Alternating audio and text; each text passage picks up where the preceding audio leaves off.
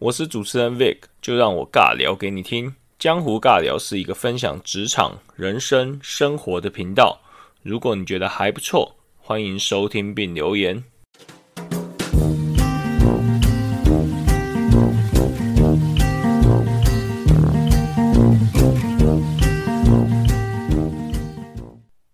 本集是 Catherine 专访的第三集，前两集前情提要一下。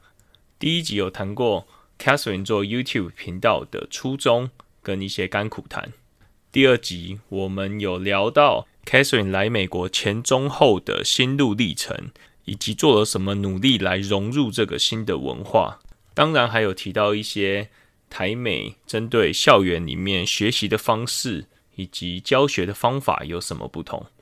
接着是有谈到台美消费理财的观念不同之处。本集第三集将聚焦在美国的职场文化。美国的职场是不是真的像电影里面拍的这么美好呢？美商企业碰到不适任的员工会怎么做？美商企业如何做 reference check？原来 reference check 的时候什么都不能问。接着是在美国求职谈薪水的方法。美国对于薪资透明化走在多前面？台湾还有哪些不足之处？外籍生在美国要如何求职？求职的困难点在哪里？接着，Catherine 有分享一下，在美国年度绩效考核的时候，如何要谈加薪，甚至谈升迁？还有台湾跟美国上班跟下班的分界点，美国人是如何看待 uncle 的这个文化？如果你觉得有任何共鸣，也欢迎你在 Apple Podcast 给予五星好评，并留下你的鼓励及回馈。就让我们进入本集的节目。在台湾的外商，我们一直心里面想说，那绩效制度啊，你如果怎样怎样，你可能马上就不留情面的被 fire 或者被惩处，或者说，呃，老外很注重这种现实绩效。第一个现实绩效，第二个他们也很注重沟通。那我讲注重沟通，算是讲的比较客气。那我觉得比较直接讲，就是老外他讲什么话是很直接的，他跟你 personal talk 或者跟你怎么样，他是讲很直接的，他不会像台湾人那边去包装说，啊，你其实你去年表现的还不错，可是我对你的期待更高啊，怎样怎样。台湾可能会这样讲，但老外说，啊，你去年其实没有到达我我要的水准，然后怎样怎样怎样。我说这部分他们的风格会是怎么样？其实我我觉得这个我们难去讲说，就是。所有老外其实真的是不同的主管有不同的 style，但是我所看过的，我换过三四家公司，不同的老板，其实美国人是很直接没有错，但是美国人很怕被告，所以当主管要 fire 你的时候，他们通常都会 build case，就会开始搜证啊，等到那一天，通常比较好的主管还会让你知道说，哎，那个上头要砍你，所以你可以开始找工作。然后等到真的要砍你的那一天，他们通常都会给你一个就是 package，就是说哦，我们还是会给你遣散费，就是一个多久的薪水。如果你就有点逼你自愿请辞，那跟台湾有点像啊。哎，可是这也没有叫逼你自愿请辞啊。你如果因为台湾的法律是，你真的自愿走，你是没有遣散费的。你是真的被 lay off，你才有遣散费。就是以台湾的法律是这样，还是说美国人是？玩两面手法，就是他是希望你自己，我就是从优抚恤，就是反正我一样钱给你，那你自自愿请辞，当然资方我就不用上告劳工，我因为是你自己自愿离开，我就不用写那么多程序还是怎样？我不太知道说美国有没有需要，就是我觉得好像没有说你你如果 fire 人，你需要申报，好像没有这件事情。但是通常他们会怕你怕你告他公司嘛，所以通常我看过的。步骤就是他们把你叫到办公室，然后就会给你一张白纸，就会叫你说，就会跟你说，呃，我们其实就是要今天就是要今天是你最后一天，那这是 package，就是几个月的薪水这样。如果你愿意接受的话，你就是写说你自愿请辞；但如果你不愿意接受的话，你就没有办法拿到这个 package。可是今天还是你的最后一天，这样是合理的吗？我我的意思是说，你我不愿意接受，那我被勒，我应该也能够拿到。拿到那个遣散费，对对，所以如果你被 lay off，如果你真的是不是自愿请辞，你可以去跟政府申请那个就是失业补助这样。哦，但是通常你大部分人都会要做自愿请辞，对啊，因因为先拿钱比较重，你就是重要啊。对，然后你不想要下一家公司打电话来问这家公司 reference 的时候，就是他们给你说哦，no，that's not rehireable，所以就是也是有这些就是就是 politics，我觉得就是他们有他们的做法这样。对，我觉得这一块就是我很有兴趣，就是台湾跟美国应该整个职场文化应该差超多。像你刚刚讲到 reference，其实台湾慢慢的有走向老美那一套，就是开始会慢慢比较需要 reference。那据我所知，因为我其他朋友在美国读书，他跟我聊到，就他在美国工作，他就说，其实美国的 reference code 是会做得很正式。嗯哼嗯哼，就是类似哈，假设我是我是你 Catherine 的新老板，就是所谓的我想 hire 你，你也想要来我们公司，那我会说，嗯嘿嘿 Catherine，可能呃你有没有你可不可以给我几个 reference 的那个的对对对，人？那我还会打电话给那个 reference 人，我跟他约一个时间，譬如说他几月几号下午两点，我方不方便跟你做 Catherine 的一个 reference 的 meeting，针对他的这个过往，我大概会耽误你三十分钟或干嘛？等于是说。我听到的是说，对方会很 official 的通知他，而且还会跟他约个时间。对，对对对对，真的，我我不知道，但是台湾当然，台台湾当然慢慢有这个，慢慢有这个风气，可是台湾就是很 casual 啦。台湾这一部分还是就是大概就是，哎、你你敢写，我还不一定敢打。那我敢打，我可能顶多就是五分钟、三五分钟讲一下，哎，你觉得 Catherine 怎么样啊？没有没有，他在这边表现的还不错啊，各方面都还不错啊。那可能这这 reference call 就结束了这样。台湾很高阶才会做到这么对正式的 reference call。啊，我老板是跟我说，如果如果他如果你提供三个 reference，他们可以就是就是找这些 reference 嘛。但如果是前东家，前东家他们只可以问说这个人是不是以前在你们公司上班，然后通常就会说哦 yes or no，叭叭叭，通常都是 yes 嘛。然后他们就会问一个问题，就是说你们还会再 hire 他吗？就是 is this rehireable or not rehireable？他们只可以只可以问你这两个问题。的意思就是说，这个人值不值得害尔，是不是？还是说你们还会再害尔他？什么叫做你们还会再害尔他？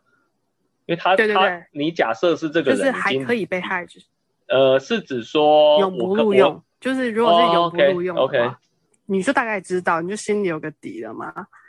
新的公司跟旧的公司可以有这样官方的两个问题，但是通常业界都很小嘛。假设说你可能认识你以前公司的同事，你就说：“哎、你帮我打听一下那个人怎么样？”这样会有不同的管道去去了解你。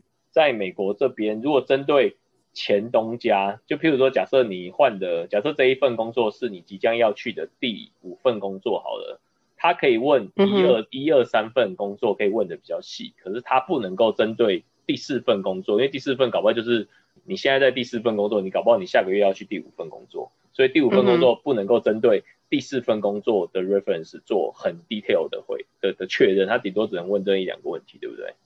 应该是所有的公司他们都不可以问很细节，因为这是牵扯到 privacy。美国很重视 privacy，每个公司都不能够问那么细节哦。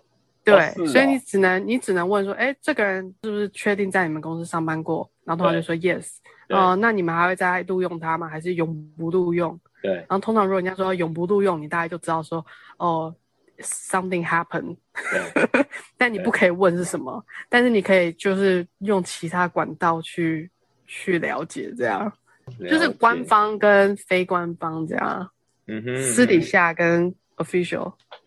哦，所以他们在任用前，他们会做这样子的事情。那像美国是不是很流行呢？薪资谈判？通常就是会啊，会，我也不知道说是不是流行啊，就是因为我也有找我找工作的时候，对我觉得一开始我找工作的时候，我不知道要去讲价，就是不知道要去讲薪水，但是现在我就懂了，就是通常，嗯、我最新的一份工作，我就是会给他们一个 range，就是你会给他一个期待薪资嘛？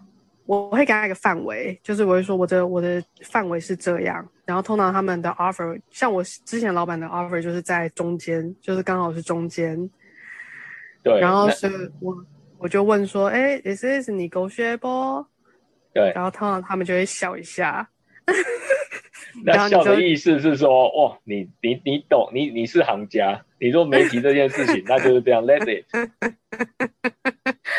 对对，然后他们就会笑一下，然后我就说 OK，呃，I would like to，然后我就会讲高一点这样。OK，台湾的玩法是那个人资在跟你电话先做口头的这种薪资确认的时候，试探，对他就会决定要不要发 offer 给你。就是等于是说，他觉得谈不下来，或者他觉得大家差异过大，直接不发，那是完全是台湾的招数哎，就是台湾，因为我我确实有有有有 suffer 过这种事情，然后我觉得啊，我们不是谈的好好的吗？那我也不是也跟你讲说是你你 negotiable 嘛，双方我觉得都是 negotiable 嘛，你竟然因为你自己认为你的数字离我数字太远，直接 turn down 掉，我就我就想说，那我们之前。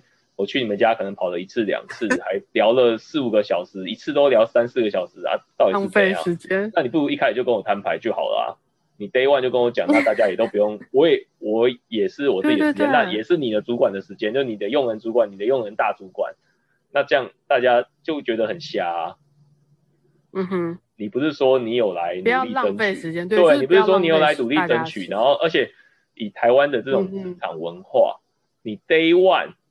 我所谓的 day one 就是说，在你一开始结束 HR 的时候，你就跟他讲说，哦，我想要知道你们的 budget 是多少，我想要讲，你一讲这这种话，你一开始就对对对对对，不会就是 negative 了，就不会好印象的，就不会好印象，那你也很难走的，就是在这个应聘流程走到最后，那你最后再出这一招，我就觉得哇，真的是浪费时间。对，可是我问你哦，像如果说台湾像一零四人力银行网站会有什么就是平均薪资吗？就是说，假设说。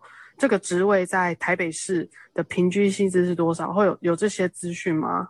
不是很透明啊，因为现在在美国都是很很那种呃，该怎么讲？现在大概都是民间团体，就是有有两三个、三四个网站啊，就是有三四个民间团体的网站，那它上面会用匿名的方式鼓励。你去匿名的方式，然后你去 share 你的经验，就是你你在 even 你有这家工作过的经验，或是 even 你有去这家面试过的经验。嗯哼。那我看台湾有几个网站，它就是用这种鼓励你去匿名，然后你去 share 之后，你就会有一些积分，嗯，那你就可以看到别人的匿名。我觉得这是很好的工具，因为美国很多很多的网站。就是 salary.com 或是什么 Glassdoor 上，你就是你输入你的职位，然后输入你的区域，它就有那个曲线图，就会跟你说前十前百分之十的薪资是多少，然后中间值是多少。所以你找工作的时候，你大概有一个谱，然后你要谈判的时候，你也大概有个谱，这样。对，没错，没错。嗯，台湾劳方相对很弱势，因为台湾这方面。我觉得台湾资方很强势，对，台湾资方算非常强势啊。美国有这样子透明的一些平台，那其实你就可以很明白知道你现在是 underpay 还是人家是 over。对对对对对对。你心里面就有一一一把尺嘛。譬如说，假设你今天是为了转换到你想要去的领域，那你稍微 underpay，我觉得可以接受，这是你的选择。嗯哼。那你今天都已经嗯 sacrifice 很多东西，结果你还 underpay，你一定超不爽的啊。所以，既然我们讲到 underpay，我就一定要讲说，就是台湾人大部分都觉得说啊，在美国工作就是薪水很高。可是，其实我真的要说，大部分的台湾人，呃，就就就讲说台湾人、中国人，你在美国毕业，假设说像我当时在美国拿到两个硕士之后毕业，对，我要找工作的时候非常难找，因为通常人家看你的履历的时候就会说，哦。你 over qualify，为什么你要找这种 entry level 的工作？但是，但是你你要找那个有经验的工作，他们会觉得说啊，可是你在美国又没有工作过，你怎么可以？你要你怎么可能应征这种有经验的工作？所以就有一点就是不上不下，所以一开始的薪水啊，真的不高，真的不高。我懂，我懂，嗯，因为我我也有经历过你你那样。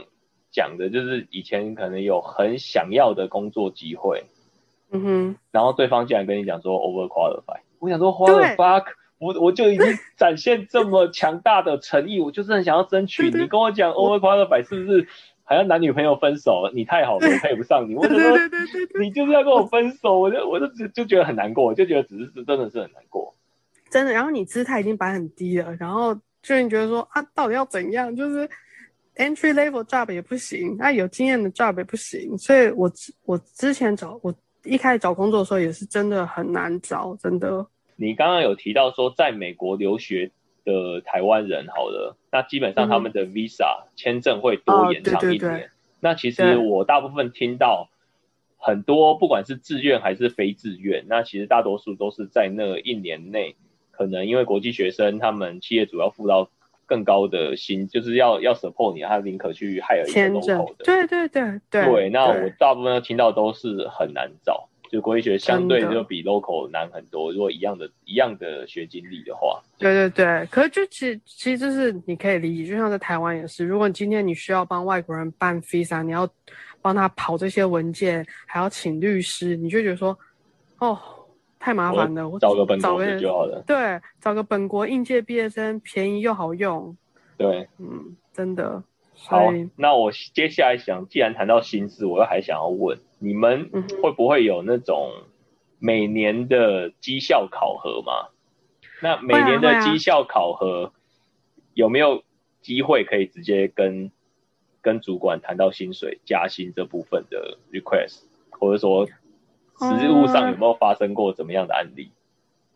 其实我碰到的，我碰到很多，呃，我的老板其实都还蛮好的，所以通常我们都会做 annual review。通常美国很正常，都是有这些规则，就是你有的还有的公司会让你先做自己的 self evaluation first。对，没错。你要先给自己评分，然后老板再评分。可是我都觉得这种事情就是很尴尬，你知道吗？就是。你要自己去，因为我就觉得说，老你身为老板，你应该要知道我的表现好不好，应该不用我告诉你我的表现好不好吧，对不对？所以有我们会有这首 annual review，然后通常就是都是很 casual，就是闲聊，然后老板最后就会给你一个分数，然后你大概就知道，就是因为老板会跟你说，哦，今年公司的预算可能就是平均值，大家调薪平均值是五趴，假设啦，假如说平均值五趴。所以你就知道，不是每个人都有五趴，就可能会有人七趴啊，有人两趴，就是你大概知道平均值，然后你再从你自己的的 evaluation，你大概可以猜到，就是你自己算是表现好的还是表现不好的这样。OK，那你有没有试着去，就是就是等于是说，就是要求我要加薪，或者说要求我要更多？好的 bonus，或者说你的同事，或者说你周遭有没有听过这这这种 XL，就是他就直接问出来，那问出来之后他的下场或者是结果是怎么样？有没有这么方面的 其实这个就是这个也是很归于就是老板，好的老板你不用跟他要求，他就会认可你，他就会加薪。然后我有碰过不好的老板，就是我就是觉得说啊，一直都没有突破，然后。我跟他反映过，通常你反映，你不会去跟老板说，哎，老板你要是时候帮我加薪，但不会这样讲。那你通常就会说，哎，老板我想要，对，用一些话术，对，对你通常就说，老板，我觉得我现在遇到一些瓶颈，我需要，我想，我我我很乐意再多学一些事情，我想我想要多有一些项目做，这样，对，嗯，然后通常会这样，但通常。懂的老板就懂，不懂的老板就不懂。所以我有碰过不懂的老板，然后，所以我后来就决定去外面找工作。啊，等到我找了其他工作的时候，他才说：“哦，我我给你二十 percent 的调薪，你留下来这样。”然后我就觉得说，too late。对，我就觉得说，那之前你就在 underpay，你之前都是在就是就是 underpay 你嘛。然后所以对，但是我现在这个老板就是，嗯。他真的很，其实这真的就是 leadership style。现在这个老板就是，他时间到，他他就会就是省钱。然后，因为像我们最近最新一次的就是 review，之前之前本来说 bonus，假设说十趴好了，他就说哦，我们在打算说明年 bonus 大概十 percent 这样，你觉得怎么样？然后他说哦 OK 啊 OK 啊，我觉得 OK。然后最后他跟我说是十五 percent。然后我就我就确认，我说哦，可是你上次跟我说十 percent，然后他就说你要十 percent 十五 percent，然后我说哦，十五 percent is fine。你的意思是说，他跟你约谈的时候说今年平均值 maybe 是十 percent，可是因为他可能就是赞赏你或者欣赏你的表现，所以他最后你拿到结果是十五 percent。然后你再这样子 K 九的跟他 check，那他当然也 K 九的方式去幽幽默回来，也二方面也是肯定你的表现。那当然员工就觉得受到肯定，而且实质上也有受到金金钱上的鼓励，那当然心情心情会非常振奋啊，就是会会更有热情在投注在在明年的工作，在下一个下一下一个挑战上工就是接就是接下来的工作上啊。还有一件事情，我觉得值得提的就是，我觉得台湾人啊，就是。我们所被教育的就是都说要谦虚，你有没有觉得就是台湾的教育就是不管你怎么样，可能是我啦，我爸妈都会觉得说啊为什么没有考一百分？啊如果你考第三名，妈妈就会问说啊怎么不是第一名？就是我们被教育的就是一直就是除非你是最好，不然你就会觉得自己不够好。对，我的感觉是这样，所以我在职场上也是都会觉得说，老板每次说我做的很好的时候，我就觉得说有吗？你确定？我做的很好，可是同样的哦，我很多就是美国的同事啊，就真的还蛮鸟的，但他都觉得自己做的很好。对，其实我我这部分我有发现，就是我也在慢慢改善自己的自己的这这方面的回答，因为台湾你太习惯了，呃，有时候是也第一个是自信，第二个是。你太习惯，譬如说人家一夸奖你啊，没有没有没有啊，运气好了，没有了没有，大家都好。你太习惯这样直接的 back and forth 的回答是没有经过大脑。其实我后来慢慢觉得，你被人家夸奖，你什么都不要讲，你就讲谢谢，你就讲谢谢就好了。你不要贬低自己，不要贬低自己的努力是是是运气好。其实你这确实有努力。确实有花时间，然后对方也看到你就说哦，谢谢你的鼓励，我会再再努力或干嘛，你就这样都不会贬低你，然后你就说我收到了，很谢谢你，这样也不会是让对方觉得你很不礼貌。就你不要讲说什么运气好什么，讲那个真的都太贬低自己的，太抹煞自己的努力。对，可我觉得就是我们被教育的就是我们很不习惯接受夸奖。对，就是我们会觉得不好意思，在不好意思，对，觉得我要谦虚。对，其实我觉得这个文化差异很大。嗯，可是同时，就是很多美国人，就是他们，他们可能做一件 project，就是可能那个 project 五分，可是开会的时候，他们就可以讲的那个十分，就是讲的就说哦，我做超好。哦，这个能力，这个能力真的我也要多多加强。我是说，这个我有观察到，就是你真正。啊，在职场上就是有分两种人，一种人就是会做事的人，当然我讲的是优秀的人啊，就是稍微比较优秀的人，会做事的人跟会做官的人。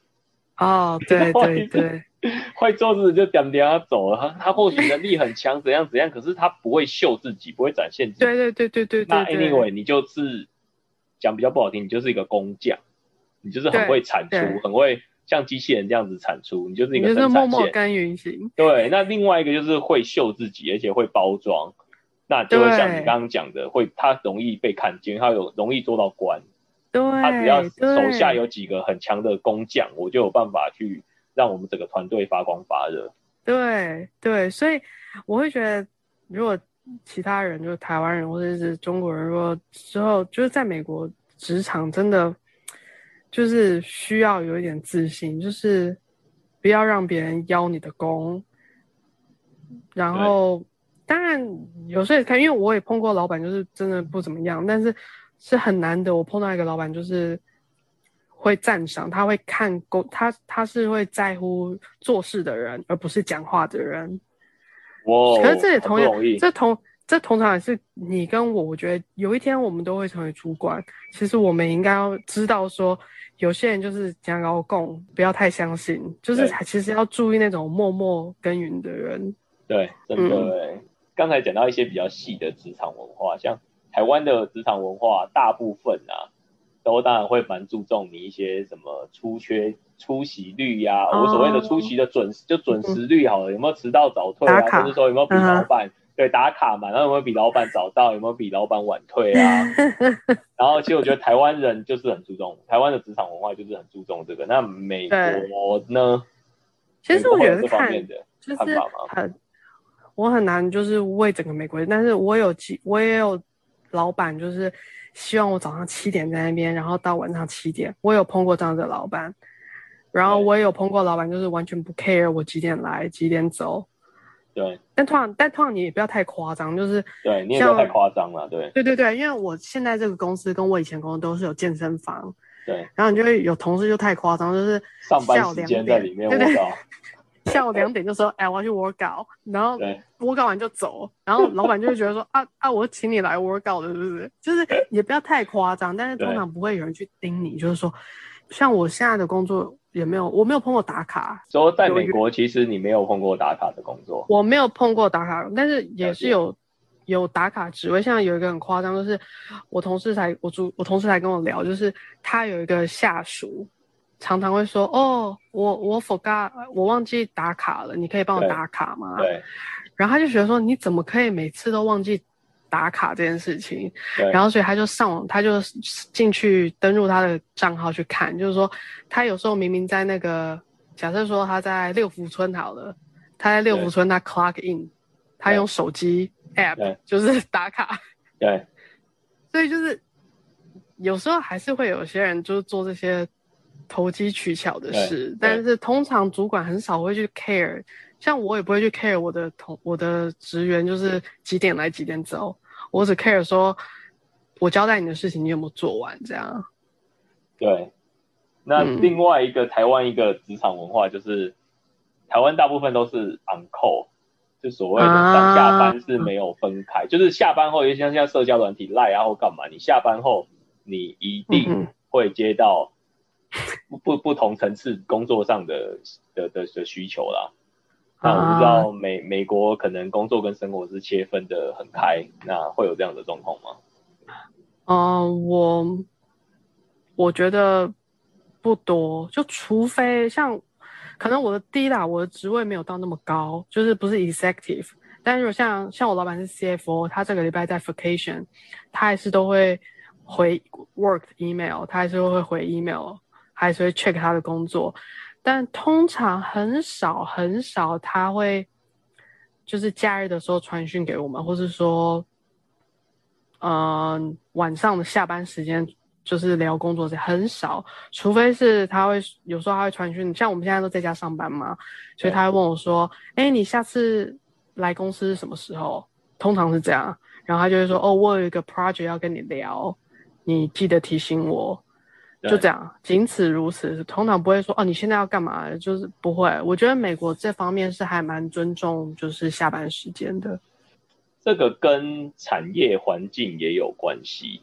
对因为，台湾大部分都是科技业，甚至帮全世界代工为主的产业，所以台湾都会有产线，然后有产线就变成是二十四小时就要 run，就一定会有很多 trouble shooting。那当然，当场有一些值班人员，嗯那有些 trouble shooting 可能是没有办法当下被解决的，他一定要往外 call out 嘛，求救嘛。嗯哼，嗯哼，那求救的时候，嗯那是不是我在想，是不是就让大家养成这个习惯？习因为其实客户端也是有产线或者怎么样，那他后来大家就对这个上班下班其实就变很模糊化。模糊，嗯哼，对，那美国毕竟比较多是 N user，就是有品牌的客户在美国，那他们的产线都在亚洲，有时差的隔阂。那美国 maybe 只有少部分这些科技业的会被养扣，还是怎么样？所以可能像医疗业啦，像我婆婆是护士，她就会有有些 weekend 她需要 on call，然后像我老公他就是有时候晚上也是要 on call，可是他们 on call 就是除非有紧急的病患需要他们，然后就会有人打电话来。可是如果你你当天晚上 on call，你会知道，就是你你会知道说你今天 on call，然后他们会给你就是你你我知道，on 就 call 会给 call 的你，费用，就是台湾这个医疗产业叫做值班，就是台台湾的话，就是不管你今天值班是在家值班，或者说你在公司的公司的宿舍值班，那嗯哼。都会就是你会知道说今天晚上你要当班，所以你对对对对第一个你不能够走远，第二个你当然不可能酗酒或干嘛把自己搞得神志不清嘛，因为有时候要对对对对。就是医院打过来一定是叫你做一些判断，给叫你给一些 order 嘛，你不可能是神志不清，等于是你要保持你是一个正常的生理思考的状况。对对。而且是对。会给给配的，因为他知道对对对对对，值班费。你费，是 on duty，对，对对，所以通常我只只有看过这种，就是很少真的会有老板哇来，真的哇，真的是美国是不是也会像台湾这样有一些憧憬？譬如说台湾，你就会觉得世界第一的公司就是那几家戏股的公司，什么 Facebook、嗯 Google 啊、Apple 啊、Microsoft 这些。那我不知道在普遍美国人心中会有这样子的概念吗？嗯，美国科技也是会啊，就是通常大家都还是会憧憬，就是要去 Google，要去 Facebook，因为福利好，薪水高，还是会。对对对，所以还还是会有这这方面的憧憬。我想说，台湾人就是很憧憬，就觉得哇，能够进到这个一流、世界第一嗯的外商。会会会，他美国也会，因为就是在 resume 上面好看嘛。然后重点是这些大公司的福利真的很好，对，真的是很很还是会，嗯，哦，了解。好啊，那职场我觉得大概心里有所有所底，之后再陆续请教你。真的觉得职场文化真的可以再再开个很 很很多集。嗯，其实我还很菜啦，哎，你你你在这家公司多久了？现在这家？呃，目前这家公司三年多了，那也很久啊，你陆续也都留了八九年。我说你陆续在那边工作也都很多。对我在美国工作九年了，嗯如果走教育体系，是不是就只能够走学校机关那方面？如果在美国嗯这方面，嗯对，因为我当时念的科系是叫做 Education Leadership，、呃，所以大部分的学生都是老师，就佛罗里达的老师，公立学校的老师，所以他们来念这个科系是因为希望将来可以当校长。对，但你想说一个学一个学校就一个校长，他对，有多少学校？了解了解。因为时间的关系，本集节目剪辑至此。欢迎你在 Apple Podcast 给予五星好评，并留言分享你对本集节目的想法与看法。江湖尬聊，期待下次与你空中相见，拜拜。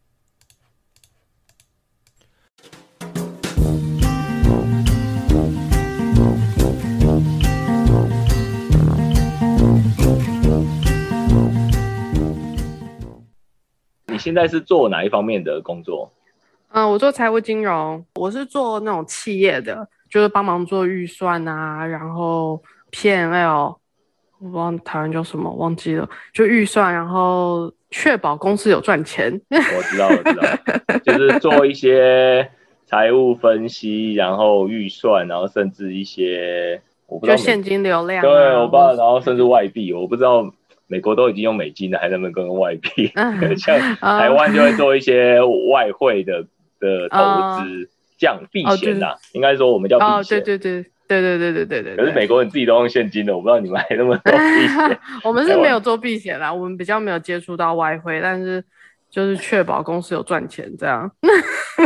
我觉得我不知道台湾现在是不是这样，就我觉得现在的年轻人啊，就像我们这一这一辈的，我觉得这一辈就是要一直换工作，不是不，当然我所谓的一直换工作，不是说每你每一年都换工作，但我的意思是说，就是像你做三四年，你大概就知道说在这家公司有没有发展，如果没有发展，真的就要走。然后我觉得，因为我觉得老一辈的就有说，哦，你们就是要对公司忠心啊，怎么可以就是动不动就跳槽？你们年轻人就是就是不能吃苦什么什么。可是我觉得现在年轻，我们这一辈就是你真的要继续跳槽才可以，就是比较有价值，提升自己的价值。你在同一家公司，你靠那个公司加薪什么的，那个真的真的是对对，无你每限的。每年你随便换个工作，你不用谈，人家就是自动把你加，因为人家对对假如真的要要你的话，他知道他没有给你给你一些 favor，你是根本不会青睐他们。